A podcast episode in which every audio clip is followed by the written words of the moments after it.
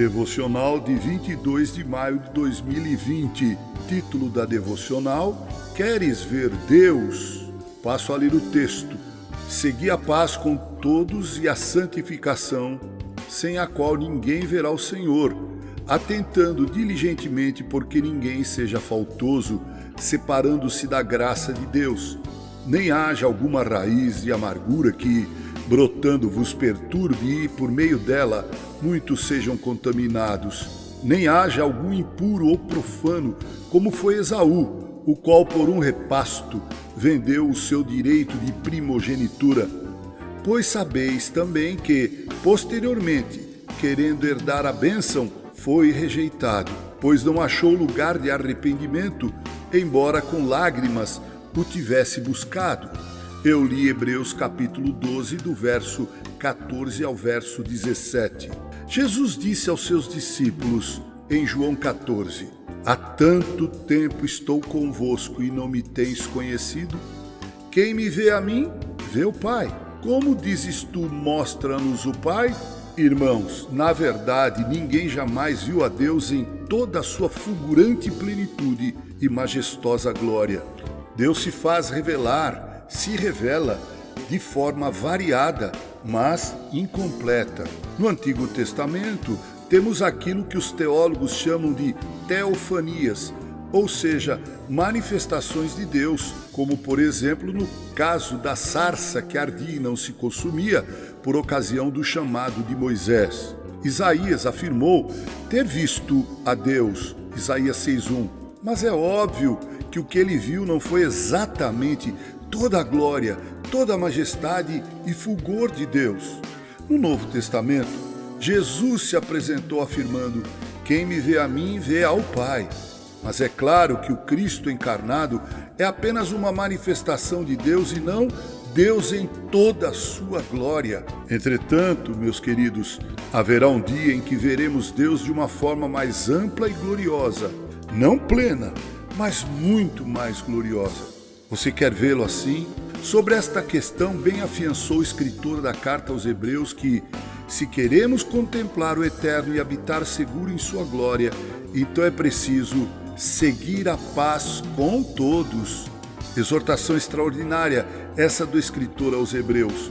O cristão não pode economizar esforços quando se trata de ter paz com quem quer que seja e principalmente quando se trata da unidade e comunhão com seus irmãos em Cristo.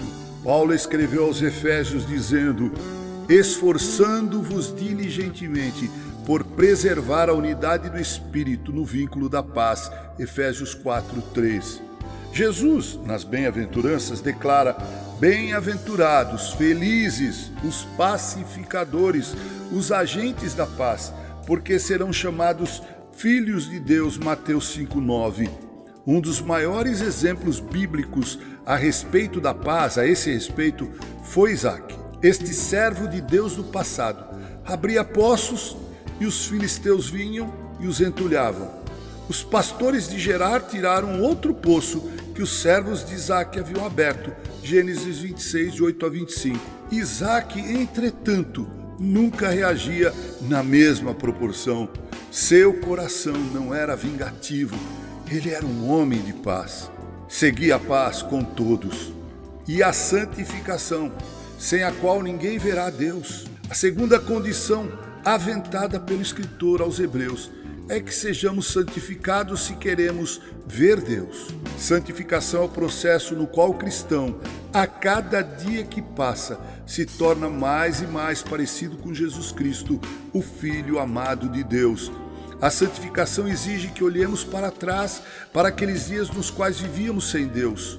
Paulo refere esses dias na carta que escreveu aos Efésios, na passagem que vai do capítulo 4, versículo 17, ao capítulo 5, do versículo 1 ao versículo 14.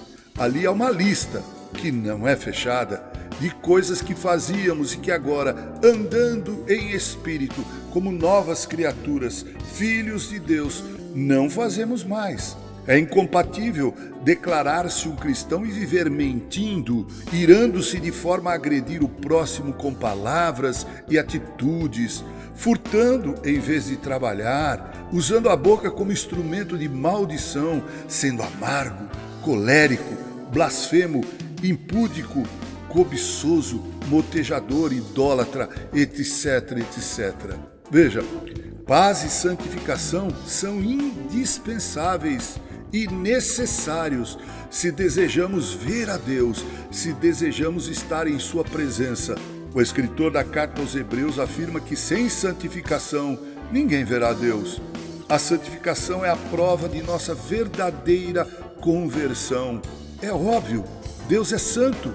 É interessante também aquilo que Jesus disse: os pacificadores, eles verão a Deus. Prezado ouvinte, seja um agente da paz. Ore em seu coração, como fez Francisco no passado. Senhor, fazei de mim um instrumento de vossa paz, onde houver ódio, que eu leve o amor, onde houver ofensa, que eu leve o perdão, onde houver discórdia, que eu leve a união, onde houver dúvida, que eu leve a fé, onde houver erro, que eu leve a verdade, onde houver desespero, que eu leve a esperança, onde houver tristeza, que eu leve a alegria, onde houver trevas, que eu leve a luz. Ó oh, Mestre, Fazei que eu procure mais consolar do que ser consolado, compreender que ser compreendido, amar que ser amado, porque é dando que se recebe, perdoando que se é perdoado, é morrendo que se vive para a vida eterna. Queres ver Deus? Agora em vida e depois da morte? Queres contemplá-lo? Queres estar em Sua presença? Então deves ser um agente da paz e alguém cuja preocupação primordial é a santidade como santo foi Cristo. Que Deus nos ajude a sermos assim. Com carinho, Reverendo Mauro Sérgio Aiello.